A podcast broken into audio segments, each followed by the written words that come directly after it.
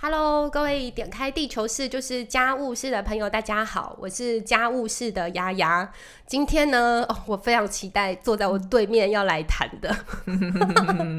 听到这个闷闷的笑声，我们先请他自我介绍一下。Hello，大家好，呃，我是尚杰，然后你也可以叫我阿尚。那我跟我先生汉选阿选一起共同经营一个部落格，叫做“没有垃圾的公寓生活”。对，然后这个听说很常，念快的。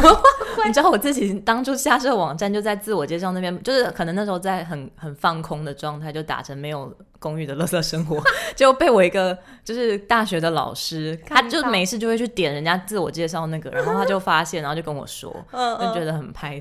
哦，就是我觉得本来是还蛮直直觉，就哦没有乐色的公寓生活，很直觉的一个生活面貌这样。可我自从听了上节讲说，他有时候会讲，对，搞得我每次都会很认真说，哦，这个其实是没有公寓，不对，没有乐色，就是一个一一旦听到之后，你就会。就突然会变得很萦绕在你脑海中一辈子的事情。那我们先讲讲，这个是目前就是尚杰跟阿选在共同经营一个生活，然后在这个呃部落格上面，其实是介绍他们很多我我觉得很有趣的大小事，是对啊。但是这有一个起，嗯，有一个契机，有一个起点，总是有来来时路，总是有一个起点的。对，而且那个起点其实可能在你过去二十几年的人生中，完全从来没有交就接。接触到，对对，我们先来，呃，就第第一个部分，我们就想要来聊聊这个那个契机。你原本都没有意识到那个契机呀，到底是怎么怎么样开始？你这个有点像奇幻的没有乐色的公寓生活。对，最一开始的那个起点是，其实并不是说我突然一夕之间突然觉得哦意识到哦，做环保很重要这件事情，绝对不是，而且是。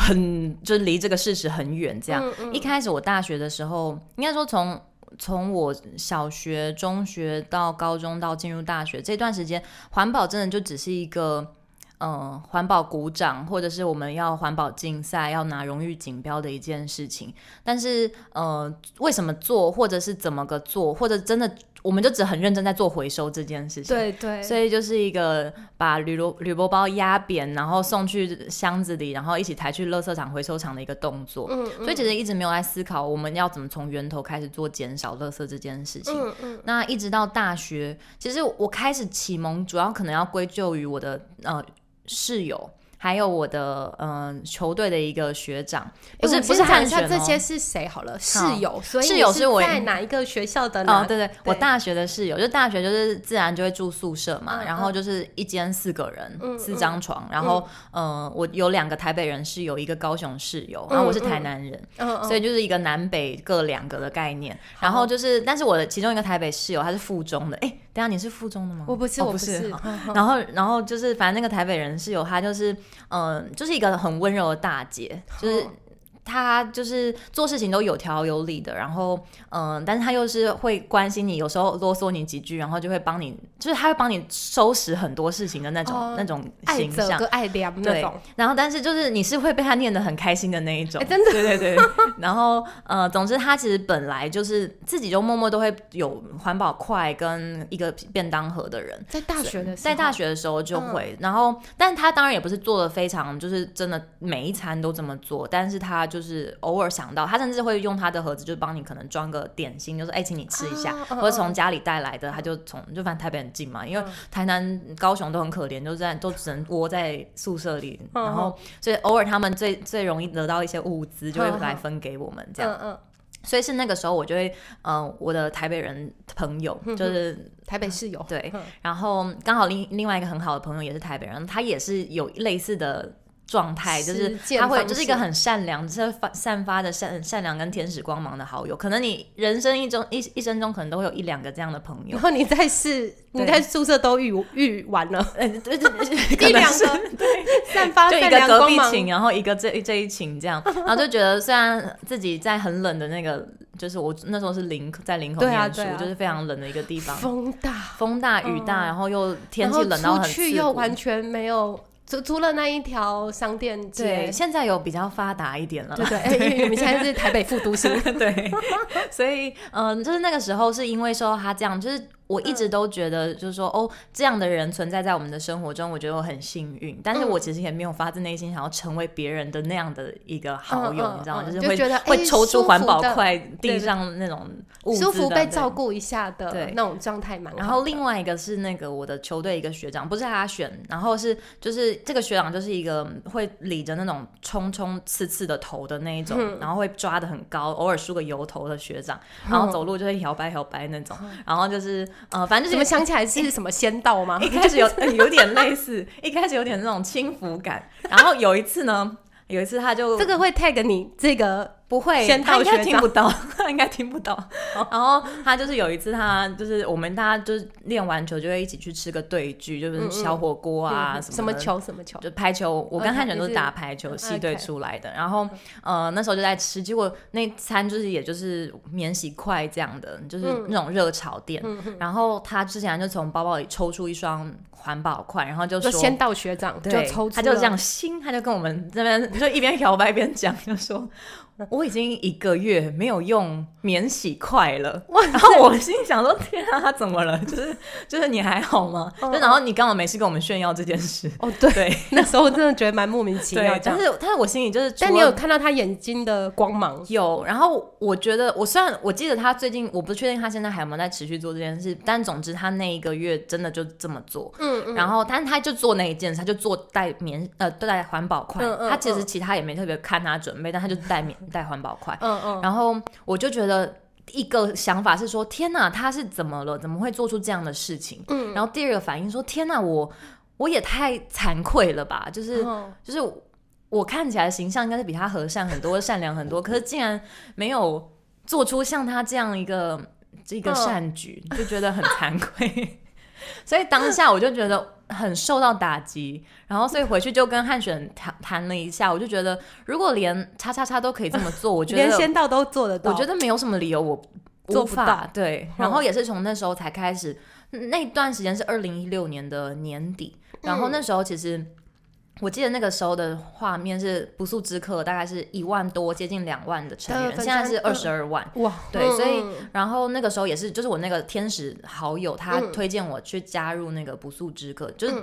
然后我就开始看到很多网友开始分享他们自己的不速之举。对，然后呃，后来。是接着我就看到 Lauren Singer 的那个影片，就是那个女生拿着一个玻璃罐，说她三年的制造垃圾就这样瓶子。对，所以就是在那一切，在就短短那十二零一六年十一月到十二月，我就接触到了这几个 idea，嗯嗯，然后就觉得哇。好像有说两个在寝室会遇到的善良女女孩，然后跟跟那个球队的先到学长，然后然后再加上 Lauren Singer 的这个对，然后同时的 icon 对，没错，然后同时 Lauren Singer 那个。影片接续之后，我就连到贝亚 Johnson，嗯，然后发现贝亚 John 就是我发现 Lauren Singer 是受到贝亚 Johnson 的影响，就我去挖出那个 Lauren Singer 那时候受访的其他影片，嗯，然后他就说他是受到那个贝亚 Johnson 影响，所以我就再去就是去追追他的祖师爷，对，然后就看到，我觉得哇，这真的太惊人了，对，那个时候对那个时候没有乐色跟零废弃都还不是一个很响亮的名字，或者都还不是那么耳熟能详。嗯，而且我觉得那时候，如果你讲就是二零一六那一些氛围，我觉得那时候甚至会觉得，就是做这些好像有一点太太激进、太极端吗。就是对，就像你那个先到学校干嘛，一个月不用免洗筷，你是对干嘛这样？对，是在还愿吗？还是什么的？就像吃素一吃是吃素一个月对。可的确，那个风气真的，引就是呃。我觉得转换很大啦。那刚刚的尚姐有讲到这一连串的，就是祖师爷跟他的徒子徒弟徒兵们。对，这个我们会另外有一集来来那个 有 show note 跟大家辅助辅助引导大家进入这个世界，因为这这已经是尚杰的生活，所以他就讲说哦，Lauren Singer，然后呃，Bella Johnson 这些是很熟悉的名字，但是我知道听众朋友不一定这么熟悉。我们会有一集来让那个尚杰畅聊他的这些。些启蒙的祖师们，可我们先讲讲他最重要，就是说，呃，他生活中其实有一些人不一定，呃，他他的形象不一定说好像很爱地球啊，很环保啊，很很秉持善念，可是他就做出一些动作，让你觉得哇，Sparks 就居然会。对，居然会想要这样做，所以我也才会觉得说，哦，如果你反差越大，你可以带给人越大的震惊的话，那嗯。会不会是我之后我就是如果换成我的话，我要怎么样也让大家可以就是、嗯，醍醐灌顶。也不是也一下也也不是也没有那么高的对自己的期许啊是因为你本来就是在那个善良形象圈的，希望是很这样难很难再突破。希望是这样。所以你说那那时候这几个生活中的人，然后让你呃这样子陆陆续续连接到，其实贝亚 Johnson 这一个人的生活实践，对。突然开了天眼，这对，样。所以也是那时候才知道，因为他也是算是最早开始写了一本完整的对宝典的这个人，嗯嗯。所以他只是几乎把所有很重要的零废弃观念都放在里面。嗯嗯对。嗯。那我们接着就要讲这一集的主题了，就是这一本书啊，这个宝典对。当时居然没有中文版，对，那时候你也觉得很惊讶。所以就是那时候刚刚讲完，二零一六年年底我开始受到启发之后，嗯，就大概过了两个月，我也是搜寻到他这本书，然后我就上网直接订，我就订来了。然后那时候就是因为找不到中文，所以订来的是英文版。然后一翻就觉得，哦，看也太，哦对不起，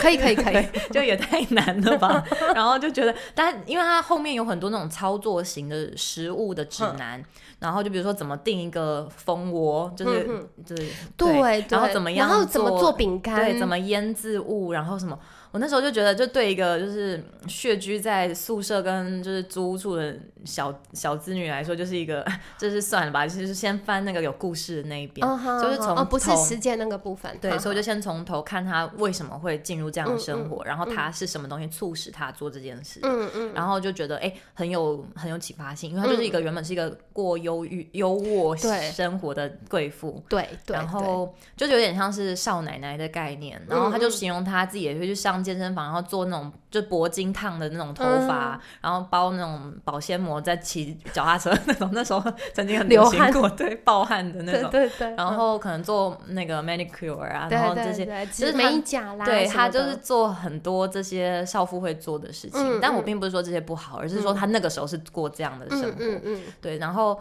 呃，他受到启发，只是因为他们有搬家，嗯。然后他跟他先生某种程度还是想要回到他们以前在欧洲旅游的时候那种徒步就可以到达很多地方的，嗯嗯嗯。所以那时候他们一开始好像住在加州，我不知道是湾区还是哪里，反正就是可能有独栋，他哦他住的房子是豪宅，对，就是很多台洗衣机，很多台呃。嗯，然后很多收纳需要收纳的东西，然后很多生活他就说他家里的椅，子可能有二十几张，对。但其实要坐的屁股大概就只有五五个吧，对，嗯，所以就是一个人配到四张，嗯，对，可以躺着，对，所以就是，呃，当他们开始搬家之后，把东西放到一清个、一个储藏空间，然后只带了小小的东西去第二个租屋处的地时候，他们才发现他们其实根本用不到不。需要，对，我发现搬家是一个很棒的契机，所以就是我自己本身也是因为搬家之后才有理由去做一次很大的断舍离。哦，然后我觉得很认识很多人，好像也都是借由搬家这件事情。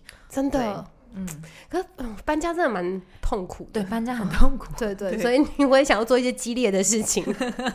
来与这个痛苦对抗，这样，嗯，对 所以那个尚杰刚刚就讲，他订来的这本书哦，英文的原名就叫做 Zero West Home，、它对其实就是讲一个没有废弃的家户生活这样。那后来呃，尚杰看完之后就发现，什么这样的概念居然没有。华文可以让大家很轻松的阅读，对。所以你就做了一个疯狂的事情，我就写了二十几封的对，我就寄出很多 email，然后去跟台湾的出版社去讲说你有没有办法翻译这本书，然后自己就先翻了一小段生理用品的那一章，嗯嗯然后就当做试翻的一个、嗯示意对对对对然后就嗯。送出去。嗯。然后但是呢，大家就等到了最后是的确等到了很幸运等到源流出版社的回音，嗯，然后嗯，总编辑有打电话给我，问我说：“哎，你怎么会想要做这件事情？对。然后你有没有开始尝试什么样的方式？”嗯也是嗯。在那个时候，我才心里就觉得天哪，我的呼唤竟然是有回有回的。音的，对对对就是当下就觉得非常的兴奋，很开心，但是都完全不知道眼前摆了多大的难题在等着自己，这样。对。对，所以 但是就就总之就开始了，对对对，所以你就是呃主动去呃提案，跟跟各式各样的出版社提案，然后后来有回应的是远流，对。并且就开始了你在我觉得算是你实践中呃很我觉得很奇幻的一个状态吧，因为你那时候就像你刚刚讲的，只是生活中有一些人让你有一点惊讶，哇，可以这样做，哇，反差怎么这么大？嗯。然后到实际去翻，等一下我们会想要聊聊翻译这个部分，嗯。可我们先讲讲说，对，你就得到了这个翻译的机会，那时候你自己的生活的状态是什么？嗯嗯，那个时候得到翻译机会的时候，那时候我正在外科实习，嗯，然后我记得那时候好像正在跟泌尿科，然后就是一个跟到泌尿科主任，所以就是一个很 tough、很嗯很紧凑，然后又强度很高，很强度比较高，因为它很要求病历书写。病历书写的要求方式就是你可以按复制贴上，或者是做一些小小跟动，这样也算是一份病历。嗯，就是但是如果更要求的老师可能会叫你每一天他有什么样的 complaint，就是病人有什么样的 complaint，你一定要去问的清楚，然后你要把它写的很有完整性，很有。呃，很有目的性，很有计划性。嗯嗯嗯，计划就是你，比如说你希望这个病人接下来要受到什么样的治疗，他在几天内可以出院等等的，这些都算是一个治疗的治疗的一个计划，对，所以嗯，所以就等于你每天病人抱怨，然后病人现在状态，你将来对他的规划，然后他的老师都希望可以在病例书写中呈现出来。对，所以这些这些就是看你遇到什么样的老师啊，有有些老师可能没有特别在意这一块，嗯那有些人可能特别在意，但是我觉得不管怎样，他利益都是好的，他嗯就是希望可以给你更扎实的 training 这样子，对。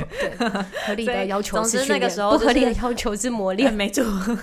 总之在医院大概就只能抱用这样的心情去、嗯去啊我会变强，我会变强，对这样对然后嗯呃，所以那时候我自与此同时，居然又有人回应你的翻译呼喊，没错，就有一个草稿，就是一个电子的，他们出版社一一拿到那个翻译权之后，他就会把那个电子的原文版就先寄给我，嗯然后所以他就一直躺在我的云端资料夹里面，嗯所以我就每就是心里就心心念念想说，哦，我有一个翻译要开始，要开始很兴奋，可是其实嗯。我真正到开始，还是等了那一整个那个 course，就是泌尿科结束之后，然后多久？大就是大概一个 course 是半个月，然哦后、呃就是大概两个多礼拜会换一个 course 这样，嗯哼对。再去换另外一个单对位。对，嗯所以呃，在那段时间，就是我真的只有某一次在值班，刚刚好有一大概一两个小时，刚好没事的时候，就开始起来翻，但是可能都翻到一半就会被中断，因为一通电话打来就叫就要去叫你去，哎、呃那个谁睡不着，或者谁哎嗯。谁谁答不出来，然嗯后谁嗯谁谁呃自拔鼻胃管，这个都是嗯就是就要赶快。去处理。对，因为嗯。英城医师就是实习师，就是实习医师就是一个小螺丝钉的概念，就是这种比较小的事情，呃要赶快去 fix。对，赶快去解决。对，嗯所以嗯没错，嗯嗯。嗯，所以你是在这个哇高强度的实习实习医生的状态下，然后又在云端当了一个，它是几页啊？它的是你是说那它本后来翻译译完，我看 total 是三百多页吧？两哎两百三哦，两百三十页，几页，对对对。然后嗯，呃，应该说英文可版应该原文会更300对，多对对原文多一点，然后因为英文是比较 loose，就比较松散一点的中文大概十六七万字这样，对，对，所以嗯你这个、好，你就真的开始了。你说你的第一段小翻译就是在那一两个小时，翻了两章，然后。呃，而且我还记得在值班室，就是我们值班室也是上下床，然后会有门帘的那嗯种，嗯然后所以我就藏在一格里面，然后我刚刚的那个天使同学刚好跟我同一组，所以他也在旁边，所以我那时候其实就是一边翻，然后我那时候只跟我那个天使同学说，嗯，看着天使同学的背影，对，然后他就跟我说，那啊啊阿尚，如果你有什么需要帮忙的，我可以帮你哦，就是我的天使同学就是这样讲话，然后所以我那时候就翻了第一张，就请他看看，然后就是很认真，然后又很苦恼的脸，然后再帮我看那个。嗯，然后他就说，嗯，有些地方可能就是他可能觉得那语句也许什么，就是他很认真想要帮我去去看那个语句，子，对，但其实那是非常非常一开始，所以一切都还是非常粗浅，我甚至很多词汇都还没有拿捏的很好的状态。嗯对，但是不管怎样，就是我是在那个那一间小小值班室一格里面开拼始，出大概两张，但是总共大概是十三、十四张，对，所以、嗯。而且前两张字数又比较少。嗯嗯嗯，那在那个之后，我进入中医实习，嗯，所以中医实习跟西医实习又不太一样，嗯，就比较在门诊的情况，所以就是一个诊间，然后有一个医师在那边。如果你去大医院看过病，有可能就是实习生他们就会坐在后面搬两三个椅子，对对对，然后那时候把那时候我们是中医嘛，所以就是望闻问切，所以我们实习生工作就是就是哎，看到那个人阿妈在那边手放着嘛，然后放在那个麦枕上，你会过去，阿妈可以借我拔一下吗？对对对，有有有。然后就是那一只手大概被拔三四次。对，然后但是他们都还蛮，那病人都还蛮 nice。对了，想说，嗯，他的可以为国家未来的人才尽一份心力，觉得非常的感谢这些老师们，就是另类的老师。所以你是在中医实习的时候有接续的狂翻译，因为中医实习就是相对不用一直 fix 在医院里，就是我是有。下正常下班，然后一个月值班的次数没有那么多了，嗯嗯，对，所以就我可以回到家就自己的时间。那当然在门诊也要把握时间，就是总是会有一些空档，或者是呃病人正在讲话讲的很眉飞色舞的时候，然后我们就突然闪闪，对，闪闪就开始拿拿着手机就开始哒哒哒哒哒哒哒追，就是在后面。我觉得你这个好，你你应该是非常的怎么讲？呃。Option 就是很很很被这一个计划所吸引，所以你非常的兴奋，非常的觉得这件事情一定要成。我那时候我也不知道，我现在回想起来还是觉得自己有疯魔状态。对你就是那一阵子突然有一个照顶的一个天神在你上面跟你说。也许就是零废弃之神刚好这样点点点点就点到我，然后我就突然被被选中，对选中的那种是零废弃之神的选民，自己这样说了。对他今天选的先到，然后想哈什么只有一个月，只有一个月。他说我来点看看他旁边，哦这边好像有人，有人有那个天线刚好对接到，对 的。所以你 total 整个翻译是花了多少？三个月以内。哇塞！刚刚那两个两张有正常的全呃有正常的工作，然后还用呃用业余的时间，对，把剩下翻完了。嗯，然后那一阵子真的就是因为我觉得那时候是住在医院的那种眷宿，就是有点像是我们三个好。朋友，然后三个同学一起合住在一个三房一两厅的一个眷宿，然后所以呃，我那时候就是一直在窝在我的小房间里面，然后就从早上只要没有诊啊，就是有时候有上课什么的时候才去上课啊，有时候是要出出诊，就是真的要去上诊的时候才出出门这样，不然其他时间就待在房间里。然后总之我自己也预备说，如果翻不完，我一定要。带着到在身上，随时有空档的时候就可以拿出来。就是我放手机的记事本，就等于就是复制一段放记事本里面，然后想说能够翻多少就对就翻多少。对，就是每次，然后到后面几天真的是那个责任编辑已经给我下通牒，就是说你一定要在这个时间内。一定要给我一张一张这样送出来，不然真的会来不及。对，所以天哪，那责任编辑也是非常善心，但是他就是他也是很有他的责任，对他对，你看就责任编辑，对，所以所以就是那个时候我就是给自己的。的进度就是每天要至少五千到六千字，对，哇塞，然后就是哇，我们现在对面是一个非常优秀的 没有。翻译的自主管理的人我大概觉得我大概前二十年的那个经历，大概就在那那那一个月内 的那个，就是我为了那一个月可以，嗯，就是把所有人生中的力气都花在那里，然后翻完之后就又躺了六个月，差不多，差不多是这样。哎，可我们来讲讲，像翻译这件事情啊，它是一个蛮，我觉得真的是蛮自我的，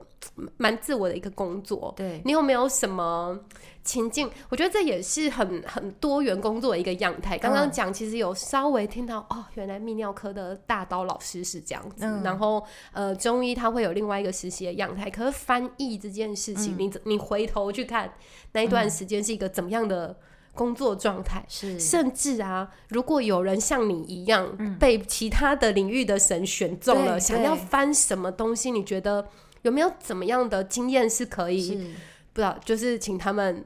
退缩，请他们冲了。其实我觉得翻译这件事情，毕竟我不是本科出来的，也不是外文或者是翻译所出来的，所以我觉得任何不是科内的自己的事情，都要非常的。尊重跟严正的去看待这件事情，所以那时候其实翻译就是翻译翻译光这个对，所以其实我那时候呃，我知道自己可能没有办法那么快的 catch 到这本书里面很多的详细的细节，但是不管怎样，就是你就是看多遍一点，然后再看每看一遍，你可能都有新的一些体悟。然后呃，我那时候的做法其实真的就是很土法炼钢，就是这一章或者这一节就一次先翻好一节，你尽量让你再翻这一章这个节的是完整的时间跟概念，然后先念过一两遍，先这是第一步，先念过一两遍，然后再开始逐字先。就逐字先试翻看看，然后有时候你的每一次的解读会不太一样，嗯，然后甚至你会一直因为一两个字而卡在那边卡了半天，嗯嗯，而且一直找不到最适合的方式，甚至我还曾经为了一个呃牙膏还是为了肥皂的品牌，就做了一做了大概两三个小时的的 research，对对，就是为了要找他那个牌品牌到底是在干嘛，对，到底是什么特色什么的，所以嗯。这就是尤其是困难，就是嗯。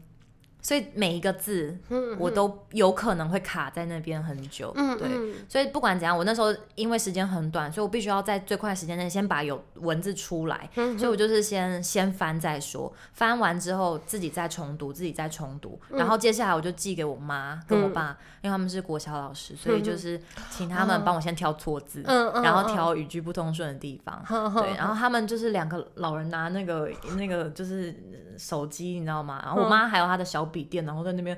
帮我找，对，帮我找那个对，然后必须说，我我妈那个时候刚好她是诶，不说什么病，但是她就是一场重病，然后但是就是呃，反正必须要去医院开刀，然后做治疗，所以嗯，就刚好就这样带着，刚好六月那就那一个我翻的最认真的那一个月，就是嗯，她就是。在在医院度过，所以他其实，在复复原术后复原的那段时间，他还是帮我看。所以其实我他在开刀那天晚上，我就抱着我的电脑去他旁边，就是陪他。所以那一天，我就我一直到处都跟大家讲这个故事。当天他苏醒的时候，他没有跟我说：“哎，女儿，我好爱你，我我从手术中挺过来了。”没有说这种话，他说：“你翻到第几章？”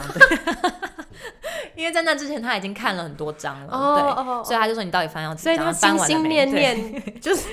重回人，就是重回意识的第一件就是你到底翻到哪里？而且，但是他们其实知道，因为我每次回去都会跟他们或者电话就会跟他们讲说，我从这张又看到什么，就是又看到一些很棒的概念，嗯，所以他们其实也跟着我一样有点兴奋的样子，所以我就会觉得就是很很久没有看我妈爸妈那种，就觉得哦。就是新的火花可以讨论，所以我一方面也觉得，如果这件事情可以让我妈同时在生病的过程中，他有一个可以小小的寄托也好，或者最后他可以看到女儿翻译的书出来，对对，这个心情是一个具体的成就，这样对。然后他们也或多或少参与了一点，我觉得这是一个很棒的方式，好厉害哦。我觉得对啊，那个零废弃之神就想说，哎，我选了上节，然后发现他旁边还有很多 很多的福音战士，这样，好厉害。对啊，所以这个是呃，你刚刚有讲到你的一些心，哎，有点像心得吧。首先是翻译的确是一个蛮蛮专业的事情，尤其如果这个领域又是一个，我觉得那时候零废弃还是一个蛮新的，大家甚至对于应该怎么样定义。嗯，零，然后废弃，对，都有很多，还还正在讨论中的状态啦。是，对啊，对啊。然后，所以你是说？对对，这种你领域你不一定这么熟悉，然后有很多品牌啊，很多概念都还在发展中的，我们还是要保持那个专业跟谦卑这样。对，然后就是嗯，就是想办法把这件事情完成。嗯嗯嗯，所以就是对完哎完成，这也是一本 很重要的书，真的吗？对，完美主义的负，就是完美主义的反面，嗯，并不是失败。而是完成，就是你真正可以对抗完美主义这件事情，就是把它做完这样。对，啊，这是另外一本书，真的。对，但我们要再往下讲，如果真的有人像你这样，就是呃，的确找到了一本 Bible，一本某某某本圣经，然后某本武功秘籍，他想要好好的宣导这件事情的话，你可不可以就是跟大家简单的分享这件事情你要怎么看？对，或者是你会。对，像你这样在高强度的工作下又完成了翻译，这应该不是很健康吧？啊，不不太所以应该是一个对。如果你从头来设计这个专案的话，你觉得会是好？我们还是呃勇敢的去去争取，然后。但是可以备齐怎么样的资源，或是有怎么样的生活准备会比较好？我会先建议先不要开始翻，不要太早开始翻，因为在你还不知道这本书到底有没有正在翻的过程中，你不要先翻了。所以先去查到底有没有翻译版本。这件事情也是我一开始我觉得我算是。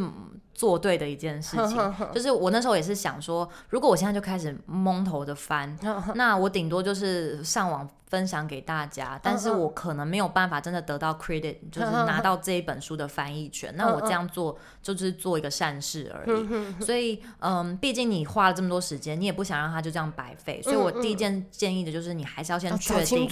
你真的不知道，你就去问作者，你就是。找他现有的 email 或是联络，或者他的外国出版商，先问他说，到底这本书有没有正在翻译当中？有些人像贝亚· o n 他很认真，他在他自己的网页页面就有写出他已经翻了哪几本的样子，然后哪几国语言，哪几本正在翻译当中。OK，所以呃，如果你可以找到这个资源，这是最重要的一件事情。然后接下来你才去问说，哎，有没有可能是你翻，是我翻，或者是有没有台湾有没有人正在？已经正在签这个，因为有时候呃，出版社也是希望会有。需求有读者有需求，他才会想要翻这本书，或者是国外卖的很好。但是像《贝亚庄臣》这本书，只能说它在环境类别可能算是还算是畅销书，但是也不是说真的超级畅销书，必须这么说。所以我从一开始就知道这件事情，应该是说我要翻这本书，可能不是那个炙手可热的书，嗯，因为它已经出版了可能几年了，但是的确附近的呃日本、韩国都有了，但是但是繁体中文好像看起来没有，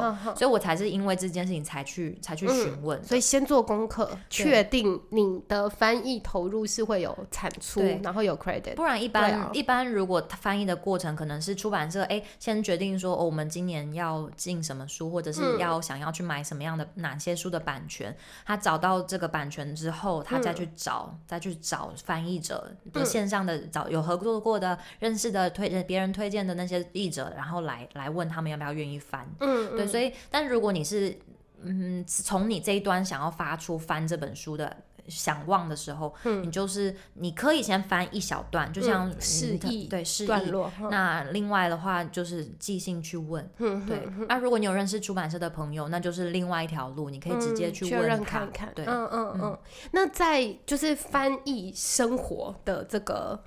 准备中啊，你有没有几个可可能讲三个这种提醒？好，要有。人帮你 debug，就是有这种资源，记得准时吃饭，就是对，因为有时候翻到最后你就真的不吃饭了，真的这就是一个比较危险的做法。然后另外一个就是时间，就是你几点就是上床，或者是你一到一到的那个你翻译的那个点之后，所以我觉得那时候是设定每天就是。那时候是真的是非常时期，我必须要五千六千字，我才有办法翻完。但是如果你的时间通常应该至少几个月的时间给你翻译一本书，嗯，那你自己先分段，通常一开始都会比较懒惰，你一开始翻才刚开始嘛，然后但是你可能到中后段才开始有那个警觉，说我我再不翻就会，然后编辑就开始提醒你了，所以你最好在一开始还是要设一个。呃，就是计划，嗯，但是你可以前面拉松一点，但是不管怎样，你不要超过自己的那个底线，嗯嗯，就是不要变成最后必须一天要翻一万字的那种程度，可能真的就是太辛苦了。对，所以呃，我觉得舒服的状况可能是一天大概一千字，呃，一千字，一千字是太少，一千，可一千的中文对应回去的原文是会相对多的啦。对，对啊，你是说中文对吗？嗯，一千字中文，中文，对，对啊，所以我真的觉得像这种。其实在家工作这样好，或者是自自主工作者哦，其实才是最需要自律跟自我照顾的。对，所以因为你去你去正常上下班，你还有一个上班跟下班的时间跟 off。对，可如果是你自己一个人在掌握一个工作的话，对，真的要把自己的时间切割好。所以也是在那短短的一两个月里面，我才体会到原来这样的呃生活，这样的工作形式。嗯，再也不想要体验了。嗯，当下翻完之后就再也不想体验。但是可能现在现在偶尔也有人问我有没有要再接翻译，我就先说嗯，现在先先这样好了，先先这样好了。我自己之前也有做过三四个月的就全职翻译哦，然后也是笔，也就是也是笔译，因为那时候只有呃搭配几个口译的工作，但是主要还是笔译。哦，我真的觉得蛮蛮辛苦的，对。啊，我甚至就我早上从房间走出来。然后我甚至要换一套，我觉得哦，这个是要有上班的感觉的衣服，对对对，有正式正式着装，然后去隔壁房间，大概才走五六步吧，就去隔壁房间，然后就像上姐讲的，也会。就说哦不行，我十点就要出来喝个奶茶，就是你要提醒一个时间的，然再把肩颈会，嗯对，肩颈会受不了，超酸，哦對,对对，眼压飙高，然后干眼，对没错，所以我那时候后来就变成我自己会设二十分钟二十分钟的闹钟，就是好，我现在要开始喽，二十分钟，然后就开始噔噔噔噔噔噔噔噔开始开始打，然后二十分钟结束，这样就先出去走一圈，对，真的真的，一定要，不然这样最后我是真的体会到，你真的不休息，眼睛是真的会坏掉，对，会坏掉那种程度。嗯嗯，对啊，这个是一个翻译的，刚刚刚讲了一些，我觉得算是呃一开始在讲的，其实那个生那个生活故事很有趣哦，但是他呃引导到我翻译这件事情是要认真面对的，所以如果你现在回头看，我 你说还会再做一次？对啊对啊，会用同样的方式再来一次？应该是说我会。还是去校对几个变数，然后对，会校对几个变数，然后我可能会在一开始真的确定有工作的时候，就先开始翻一点。但那个时候，我我真的是一个死到临头才会，就是我真的是会事事情会拖到很后面才做。大家以为我很认真在做很多事，但是没有，我都是拖到最后一刻。从以前做报告啊，做什么，但我觉得就是还没碰到那个，就是还没碰到钉子，或者是还没碰到铁板。然后，但是就是。反正不管怎样，我最后就是会把它挤出来就对了，所以这是我个人个性上的一个缺上腺素工作法。对，对啊。可是我觉得这种需要拉长战线的工作，哎，要怎么讲嘞？嗯，就是我觉得他这也是个性上的一个磨练呐。有的你真的，我习惯像对啊，我也是很喜欢 在嗯。就是非得要开始的时候再对对对，然后我也会觉得，哎，怎么特别才华洋溢？那之前都在干嘛？对，就是在那个时候，你就会突然觉得，哦哦，那个电灯泡在炸裂的那种对对对，就哦哇哇，因为有一些工作做入神，也真的做的蛮爽的。对，但是拖延的时候，哎，我也不知道，好像 有时候也需要累积到一部分的罪恶感。对，之后才会变成一个动力驱使你开始完成对对对，好，这是 好孩子不要学。对啊，我们第一段就先跟上节聊这个翻译的，那我们接下来的呃，就是其他的集数呢，还会谈到。呃，上节出了一本新书，然后这个新书里面呢，我们也会秉持上节的本性啊，这种 我我自己觉得他真的吓死人的好笑。我第一次听他演讲，好笑吗？这就是 你就是也是那个反差，就是因为你看起来是一个清纯善良的女子形象，这样，然后结果就是蛮像刚刚在呃十一分十一秒左右的那个脏话，我们也不会后置，就是。对，就是这个反差，我觉得印象非常深刻，所以我们也会想要透过呃讲他创作，就是写书这件事情，